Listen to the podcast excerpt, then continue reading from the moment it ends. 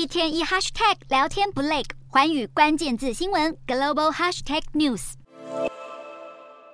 穆迪在周二宣布调降美国十家中小型银行的信用评级，同时也宣布包含纽约梅隆银行在内的美国六间大型银行也被列入了可能降级的观察名单中。金融股受到重创，美国银行与亨廷顿银行的股价都跌过一趴。而中国经济方面，七月出口量与上个月相比下跌十四点五趴。进口也下滑十二点四趴，降幅让投资人担心中国经济复苏速度太过缓慢。美股四大指数全部走低，道琼指数下跌一百五十八点六四点，收三万五千三百一十四点四九点；纳斯达克直落一百一十点零七点，收一万三千八百八十四点三二点；